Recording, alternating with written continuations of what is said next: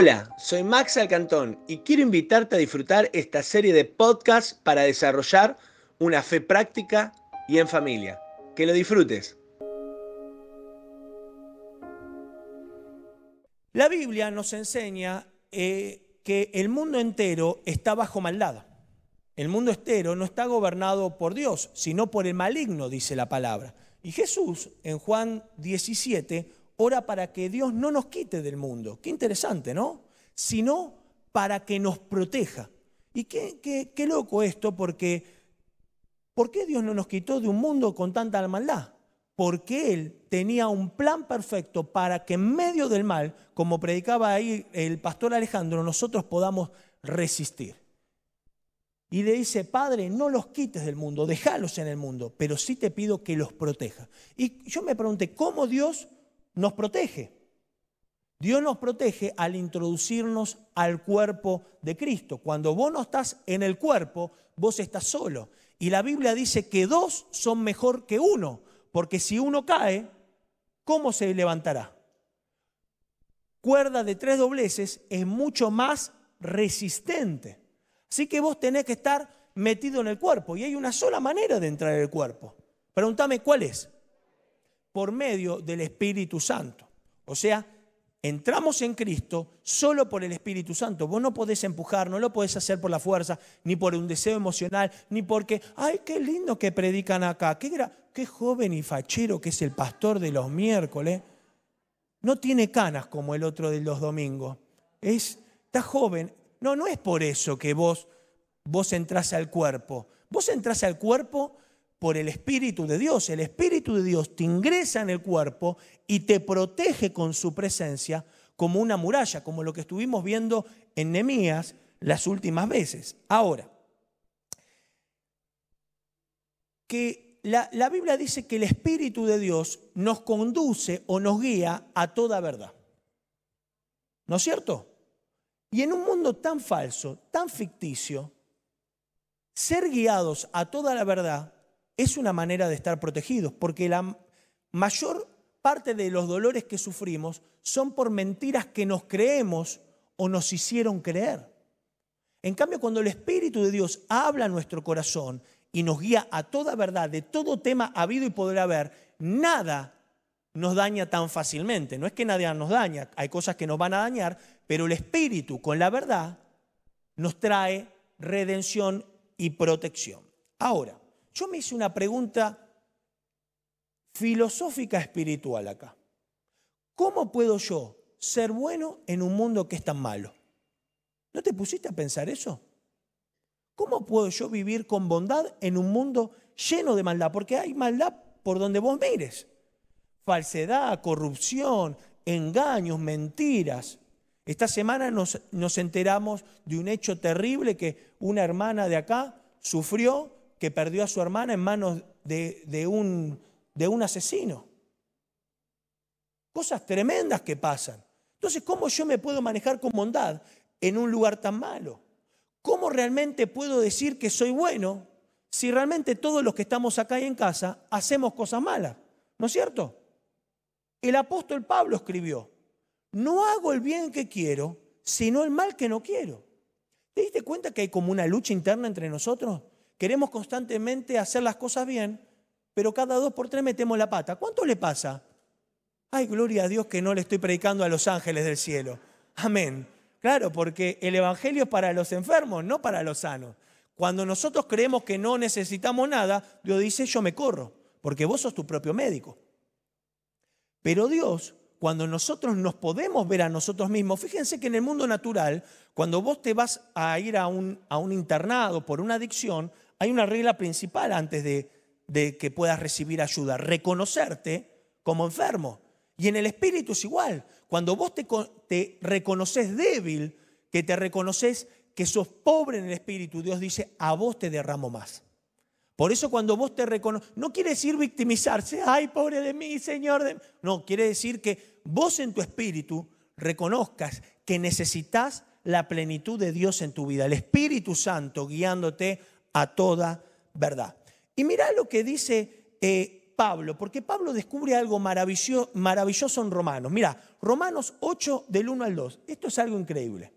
Por lo tanto, ya no hay ninguna condenación para los que están unidos a Cristo. Esto es maravilloso. La única condenación que nosotros recibimos viene de nuestra mente, de nuestras culpas y nuestras heridas pasadas, que nos quieren condenar en el presente. Pero no hay ninguna condenación, ¿escuchaste? No hay ninguna condenación para los que están unidos al cuerpo de Cristo y solo puedo estar unido al cuerpo de Cristo por medio del Espíritu Santo. Cuando vos en tu espíritu, en tu corazón escuchás culpa, esa no es la voz del Espíritu, esa es la voz del enemigo que te quiere destruir y que te quiere detener en tu situación.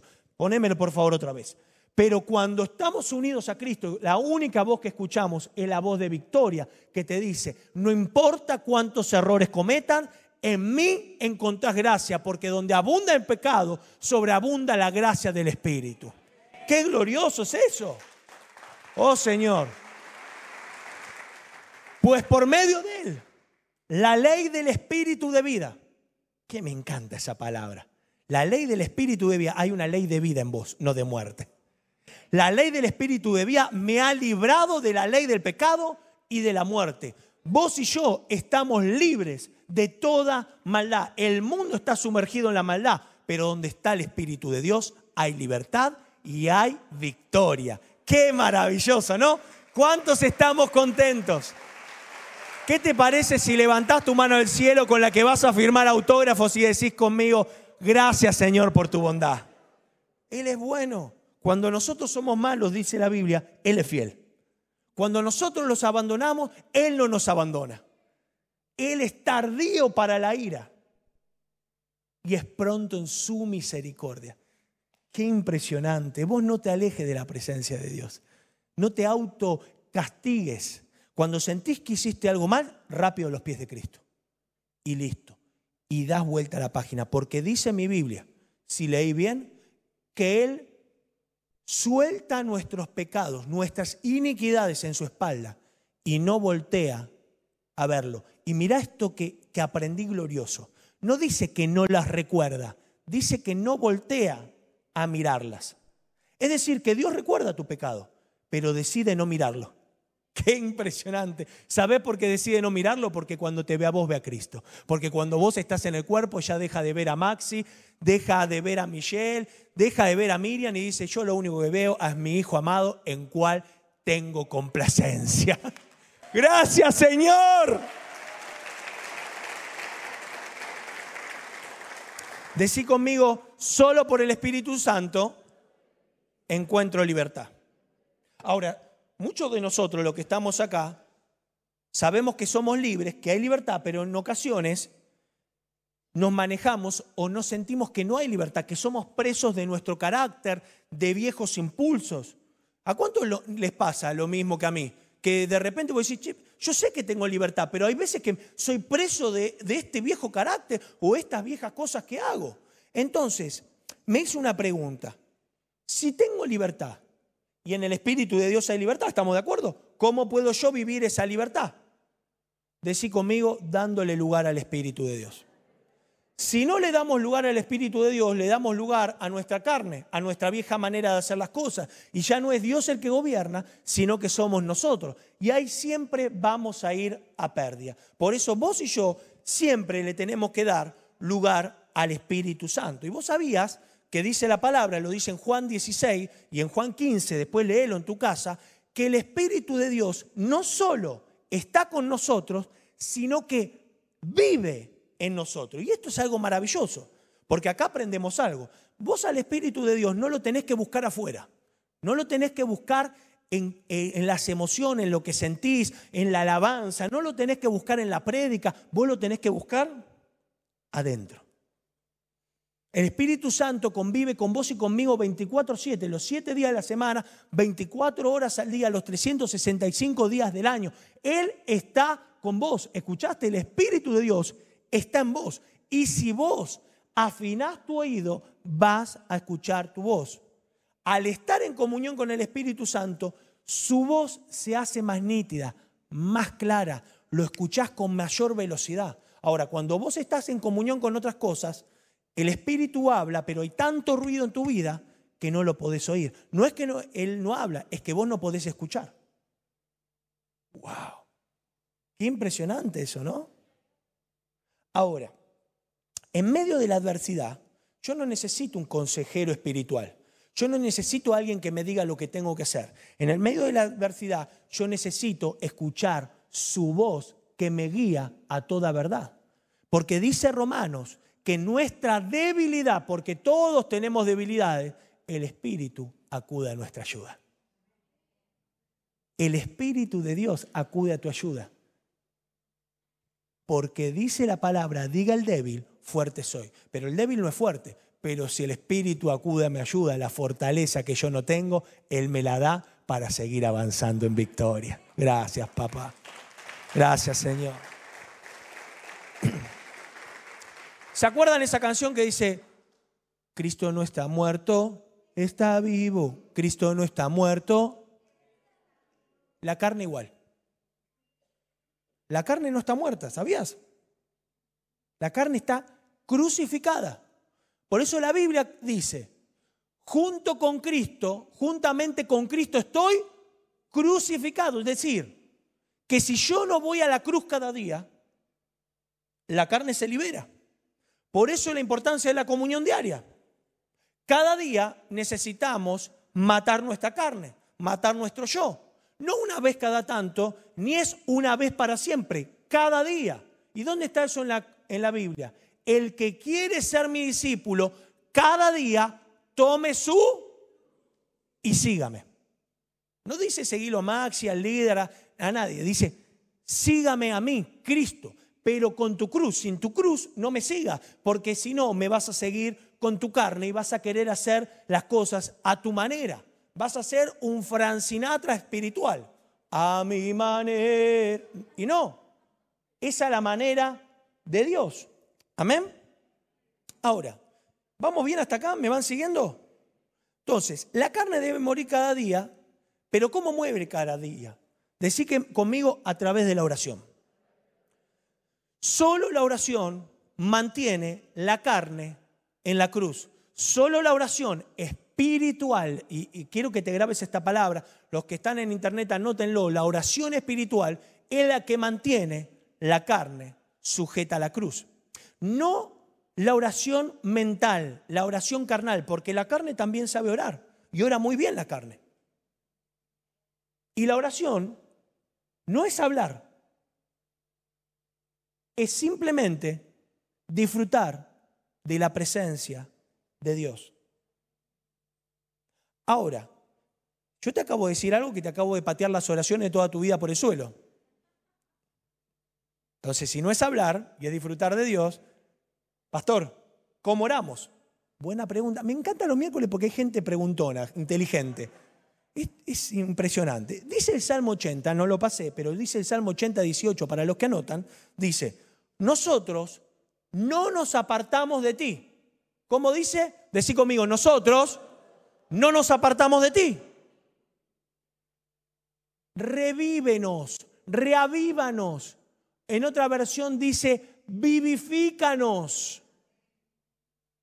E invocaremos tu nombre. Es decir, que hay una condición sine qua non para invocar el nombre de Dios. Invocar es orar, ¿eh?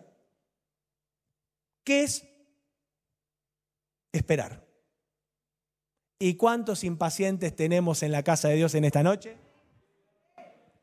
Me encantaría ver las manos en casa. Poneme, yo soy impaciente. Los que son impacientes, revélense ahí ante el Señor. Antes de invocar el nombre, dice el Salmo 80, necesitamos ser vivificados, reavivados. ¿Y qué es eso? Ser lleno del Espíritu. Y para ser lleno del Espíritu tengo que vaciarme de qué? De la carne. ¿Y cómo mantengo crucificada la carne? Con la... Y la oración es disfrutar de... Qué bien que saben la prédica, mejor que yo. Impresionante, si sabía ni venía hoy. Cuando nosotros no esperamos y oramos en la carne, nuestra oración no es espiritual, es mental. Y solo lo que estamos diciendo son palabras. Y para eso, y eso para Dios es abominación. Son palabras evangélicas aprendidas. ¿Quieren que les haga una oración mental? Padre, gracias por esta noche, porque hoy somos muchos y vos en tu bondad te complaces en traernos a este lugar. Señor, yo creo en tu poder y en tu palabra. Y empezás a repetir cosas evangélicas de memoria que ya sabes, porque en tu poder, y saco combo uno, combo dos, te pido por la sanidad, por mi tía, por mi abuela, por, por el rauma, por no sé cuánta cosa más, porque mi hijo salga de la droga. Y repetimos palabras. Y después vemos que la fe no funciona y que Dios no hace nada. Y no es que Dios no hace nada, es que no te entiende, porque vos solo juntás palabras y las repetís según el historial evangélico que tenés. Alaba. Más de uno dijo, vayamos, ¿no? Cuando yo aprendí esto dije, no oriento a mi vida entonces. Pero te voy a enseñar algo que te va a impactar y lo vamos a practicar. Amén. Para orar necesitamos esperar. ¿Por qué? Porque la carne es impaciente, la carne quiere todo ya. Vieron que en este mundo es todo llame ya. Y Dios no es un venta rápida de televisión, no es llame ya, milagro ya. Usted pide y se le cumple. No es el genio de la lámpara. Cuando nosotros vamos al médico o vamos a ver a una persona importante, ¿dónde nos dejan esperando? En la sala de espera.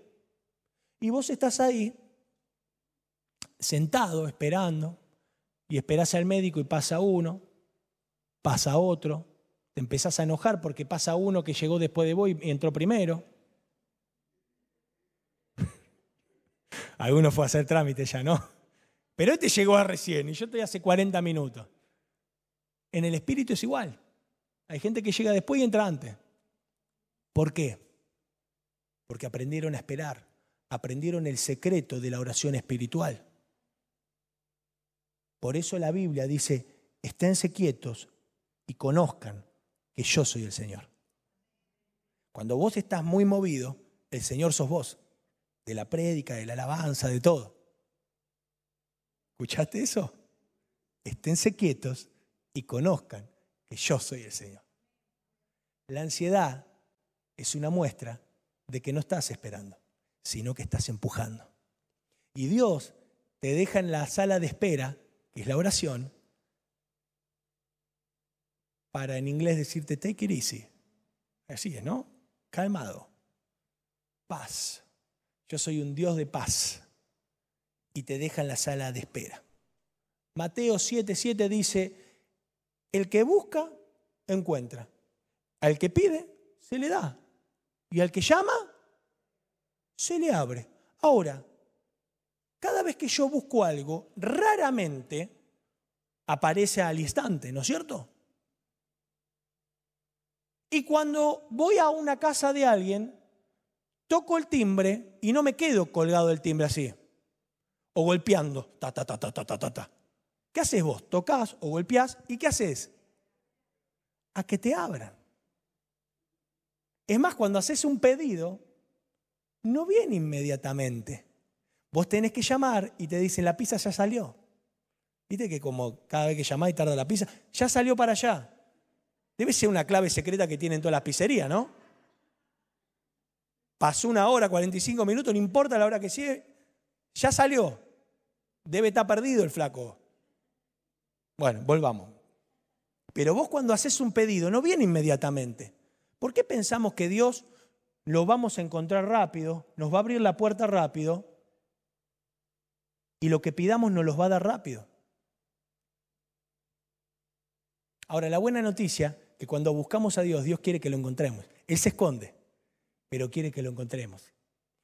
A Él le pedimos y Él es generoso y dadivoso y nos da. A Él lo llamamos y Él dice, yo te llamé primero porque estoy a la puerta y llamo y al que me abre entraré y cenaré con Él. No es solo que vos lo llames, Él que te llamó primero. Gracias Señor. Así que una de las claves para ser vivificado, es decir, para ser lleno del Espíritu, es esperar esperar con paciencia en la presencia. Y en ese momento podemos decir algo muy simple. Señor, acá estoy. te quiero encontrar. Señor, háblame. Es simple. ¿Y después qué hago? Silencio. Y esa es la, parte, la segunda parte más difícil. No solo tenés que esperar, sino te tenés que callar. ¿Hay alguno que le va a costar este tema? Porque viste que hacemos cuando estamos callados en silencio. Pensamos que hablar bajito es no estar callado. Estar callado es estar mudo. No es, sí, Señor, amén. Aleluya. No, no, callado. ¿Dónde está eso en la Biblia, Maxi? Ah, ¿querés que te lo diga? Me encantan los desafíos. Primera de Reyes 19. Elías se esconde en una cueva, asustado. Y dice, el Señor le ordenó, sal y presenta ante mí en la montaña, porque estoy a punto de pasar por allí. Las citas que Dios hace con el hombre siempre son en las alturas, no en las llanuras. Él siempre te hace volar en el espíritu. Presentate en el espíritu, no en la carne, porque si no, no me vas a ver. preséntate ante mí en la montaña, porque estoy a punto de pasar por ahí. Como heraldo del Señor, vino un viento recio, tan violento que partió las montañas e hizo añico las rocas. Pero el Señor no estaba en el viento, pues del viento hubo un terremoto, pero el Señor tampoco estaba en el terremoto. Tras el terremoto vino un fuego, pero el Señor tampoco estaba en el fuego. Y después del fuego vino un suave murmullo, un silbo apacible. Cuando Elías lo oyó, se cubrió el rostro con el manto y salió. Se puso en la entrada de la cueva. Entonces oyó una voz que le dijo, ¿qué haces aquí, Elías? Notemos que Dios no vino con poder. No vino con terremoto, fuego, ni tampoco con vientos que parte rocas. Vino en el silencio. El lenguaje del Espíritu es el silencio. Por eso nos, nos cuesta escucharlo, porque estamos inmersos en un mundo de mucho ruido. Acalla tu alma en la presencia del Señor, dice la Biblia. La gran mayoría de la gente viene a la iglesia a buscar el poder y no la voz, es decir, la presencia. Busca el viento que parta la roca de su aflicción. Busca el terremoto que mueva la muralla de su economía. Busca el fuego que queme su enfermedad. Pero Dios dice, y yo no me muevo por ahí. Me muevo en el silencio y si escuchás mi silencio, vas a ver el fuego vas a ver el terremoto y vas a ver el viento obrando a tu favor. Nunca busques el poder, siempre busca la presencia, porque si buscas la presencia, el poder se va a derramar sobre tu vida. Amén.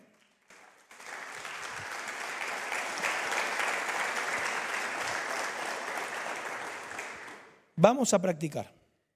Cerra tus ojos. Lo que vamos a hacer ahora, lo único que vas a hacer es decirle, Señor, acá estoy, háblame, y no vas a hablar. Y vas a escuchar el silencio. Sí, así como lo dijiste, escuchar el silencio. Vamos.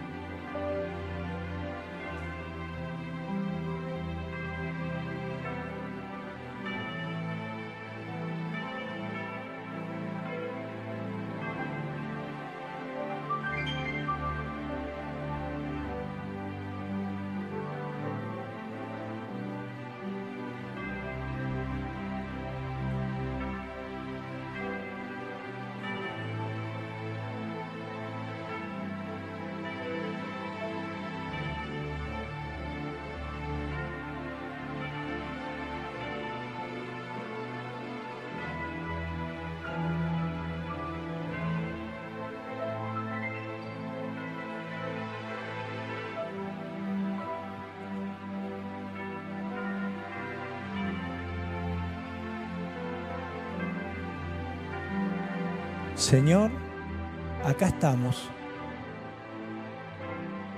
Espíritu Santo, hablanos. En tu presencia, Señor, queremos ser guiados.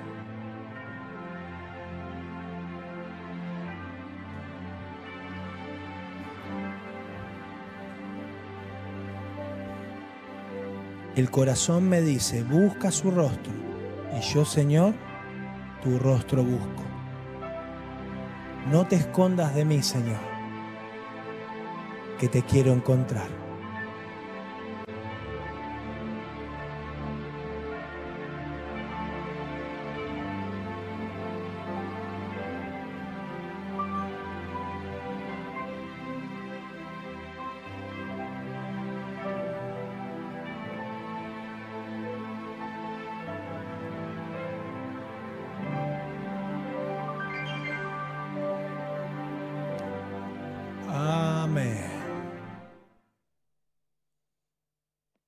Cuántos les pasó que podían seguir?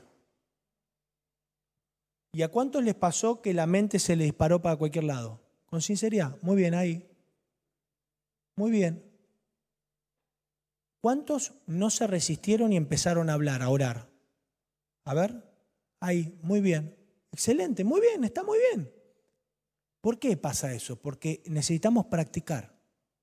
Es el, el lenguaje del silencio en el silencio, ese lenguaje, una impresión empieza a aparecer en nuestro espíritu, o una imagen, o una sola frase, que la vas a entender vos nomás.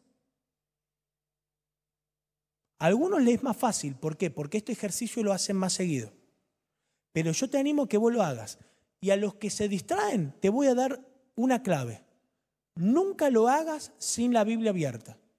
¿Y para qué la vas a tener abierta? Y te recomiendo que lo hagas en los salmos. Yo lo hago así para cuando te distraes, cuando la mente se va, no es para entender lo que estás leyendo, sino para traer tu mente otra vez a la presencia. Entonces vos estás con el instrumental, Señor, acá estoy, hablame, Señor. Y te quedas en silencio. Y de repente ves que tu mente se te va. Entonces agarras acá, así, en los salmos, imagínate. Señor, yo amo la casa donde vives, en lugar donde rige tu gloria. Y ahí te pasa algo con la palabra gloria. Y ahí sí hablas. Y ese es el Espíritu orando, hablando en el silencio de Él. ¿Me vas siguiendo? Y te quedas callado. Y seguís. Y de repente la mente se te va de vuelta y volvés. Oh Señor, mi voz cuando te clamo, compadécete de mí, respóndeme.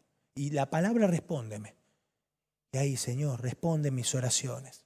Y te va a empezar a salir un río. Y te van a empezar a venir cosas. Hoy yo cuando estaba haciendo esto, que lo vengo haciendo ya hace mucho tiempo, Dios me mostró lo de la rodilla y lo del nene.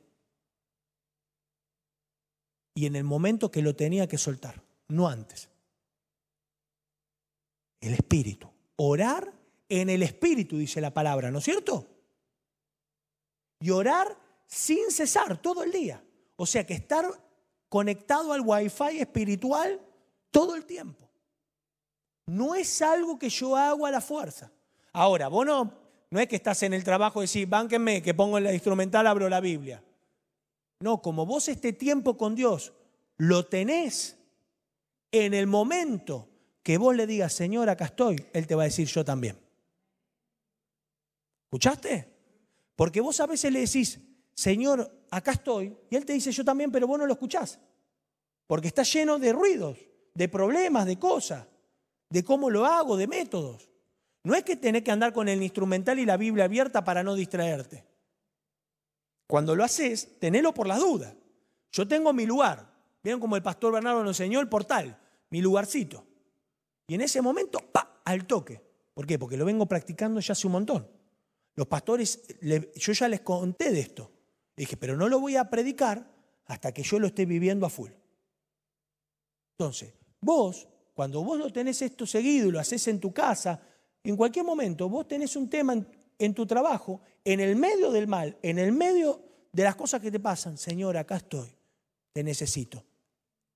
Y Él viene en su pronto auxilio a ayudarte su espíritu. Y te da la palabra, te da la estrategia, te dice así, así no, por acá. Amén. Vaya pasando la banda. Decí conmigo, cuando el Espíritu de Dios habla, el Espíritu de Dios crea. El Espíritu de Dios crea. Por eso dice que somos nueva creación. Las cosas viejas pasaron, ahora son todas hechas nuevas. Pasa que estamos tan acostumbrados a la vieja manera de hacer las cosas que cuando viene algo nuevo creado por el Espíritu de Dios en nuestra vida, nos cuesta. Por eso, ¿qué pasó recién? Y está muy bien lo que pasó. En el silencio hablamos. Y si hablamos, Él se calla. Ahora, cuando vos oras en el Espíritu, esas palabras que brotan de tu boca como fuente de agua viva, no son pensadas, brotan, salen. Y de repente te sale decirle, Señor, te amo. Soy lo mejor que me pasó en el mundo. Y empezás a hablar y de repente Dios te da una palabra profética para tu vida, Él directo a tu espíritu. Y vos dejás de buscar gente para que te hable. Qué glorioso eso, ¿no? Practicalo. Vos de repente necesitas encontrarte con Dios como Padre. Y ahora te voy a enseñar algo. Y vos vas a decir, Padre nuestro. Y te quedás y lo contemplás como papá. Y él capaz que vos no tuviste un papá que te amó. Y él te empieza a abrazar y te empieza a rodear. O un día lo necesitas como pastor. Y abrís los salmos. El Señor es mi pastor. Y te quedas ahí en la palabra pastor. Y lo contemplas como el pastor de tu vida. Como cuando estás cansado te lleva a verdes pastos. Que te alimenta con el mejor maná y en los mejores manantiales. Y lo contemplas en tu espíritu. Eso es algo glorioso. Lucas 11.1 dice, un día Jesús fue a cierto lugar, presencia de Dios se llamaba, para orar. Cuando terminó, uno de sus discípulos se acercó y le pidió, Señor, enséñanos a, así como Juan el Bautista enseñó a sus seguidores. Y Jesús enseñó la única oración que hay como método. Jesús enseñó un solo método, es el Padre Nuestro que los que venimos del catolicismo, porque yo iba a ser cura, te cuento un chisme de paso, un día a los 12 años le dije a mi vieja, quiero ser sacerdote. Y me empecé a preparar, eh, quería entrar al seminario, casi entro, todo, y después dije, no, no es para mí esto. Porque yo quería formar mi familia. Y yo rezaba el Padre Nuestro como ángel de la guardia de dulce compañía, como un mantra era. Y no entendía lo que significaba. Y vos sabés que el Padre Nuestro es un método de siete pasos, que te lo voy a explicar rapidísimo y vos lo vas a poner en práctica. Amén. Con esto que te estoy enseñando. Arranca diciendo, Padre nuestro que estás en los cielos, en el silencio, sabiendo que el Espíritu te habita y está dentro tuyo, no está afuera, vos te acercás al Padre. Vos ya no te estás acercando a una persona que no tiene ganas de ayudarte. Un padre siempre está dispuesto a ayudar a su hijo. Cuando vos te acercás al padre, él, como el padre con el hijo pródigo, viene con anillo, sandalia, comida y fiesta. Dice, te estaba esperando. Ahora, no es un padre terrenal, es un padre que está en el cielo. Él no es limitado como tu papá y mi papá. Nuestros papás fueron limitados en la ayuda que nos podían dar. Hicieron lo que podían. Ahora hay un momento de sanidad para soltar a los padres que nos hirieron. Si se te viene un recuerdo, soltalo en la presencia del Señor. Este es el Padre Celestial, que sus pensamientos son más altos que los nuestros. Y cuando yo me acerco, no solo está dispuesto a ayudarme, sino que Él me va a ayudar porque puede ayudarme. Qué fantástico santificado sea tu nombre. En la antigüedad el nombre era muy importante, porque el nombre hablaba de tu confianza. Si eras alguien confiable, ensuciaste mi buen nombre. ¿Escucharon eso alguna vez? Por eso en Hebreos vemos que podemos acercarnos confiadamente al trono de la gracia. Porque Él no solo es Padre, sino también que es Rey.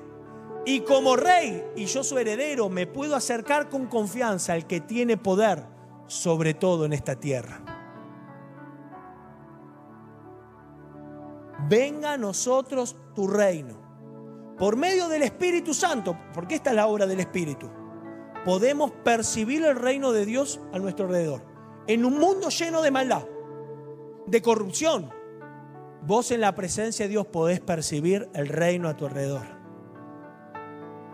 Ahora, el reino está a nuestro alrededor. Y si vos con el Espíritu le decís, Señor, quiero verte, Él te lo va a mostrar. Te va a mostrar su reino. Por eso Jesús dice, arrepiéntanse porque el reino de los cielos se ha acercado. La palabra arrepentirse es la palabra metanoia, cambio de mente. Tenés que cambiar tu manera de ver las cosas para ver su manera de hacer las cosas. Qué impresionante.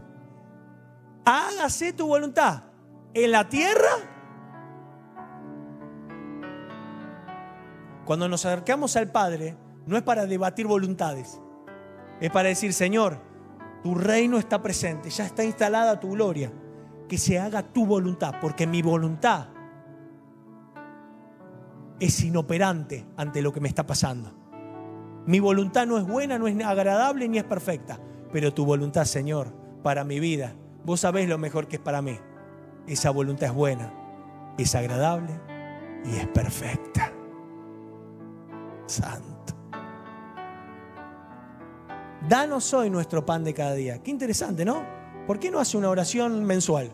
Danos hoy el pan del mes, o de la semana por lo menos. Porque Dios quiere que dependas de Él todos los días. La oración de ayer no te sirve para hoy. La oración que estamos haciendo hoy no te sirve para mañana. Cada día tengo que ir confiadamente al Padre, al Rey de mi vida, al que su voluntad es buena, agradable y perfecta, para que me alimente el Espíritu porque en Cristo somos más que vencedores. Ponete de pie.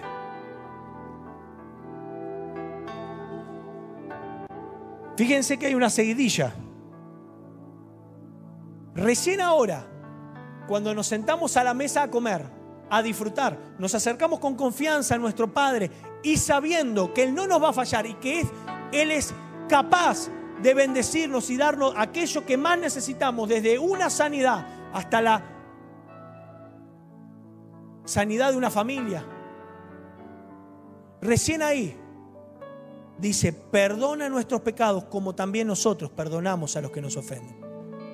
El perdón que yo extiendo es proporcional al perdón que Él me extiende. Como diciendo, escúchame, Cuanto más perdonás, yo más te perdono. Por eso Jesús le dijo a Pedro, eh, Señor, ¿cuántas veces hay que perdonar? Hasta 70 veces 7. O sea, perdona, soltá. No permitas que nada ensucie tu corazón, porque tu corazón es el trono de su majestad. Oh, hay algo glorioso ahora. Por eso Él dice, perdona, porque vos te vas a equivocar y yo te voy a perdonar. Y yo te perdono. Porque sos mi hijo amado. Y en vos también tengo complacencia. Y por último, vuelve a lo que hablamos al principio. Líbranos de él. Líbranos de él. Líbranos de él. Solo el Espíritu Santo nos protege. Porque en su presencia tenemos libertad. Y el maligno ya no nos puede tocar. El maligno ya no nos puede hacer daño. Porque ha sido vencido por la cruz del Calvario. Él está bajo nuestros pies. Nosotros somos la simiente del Hijo de Dios. Y nosotros a la simiente del enemigo la vamos a tener bajo nuestros pies. Por siempre y para siempre.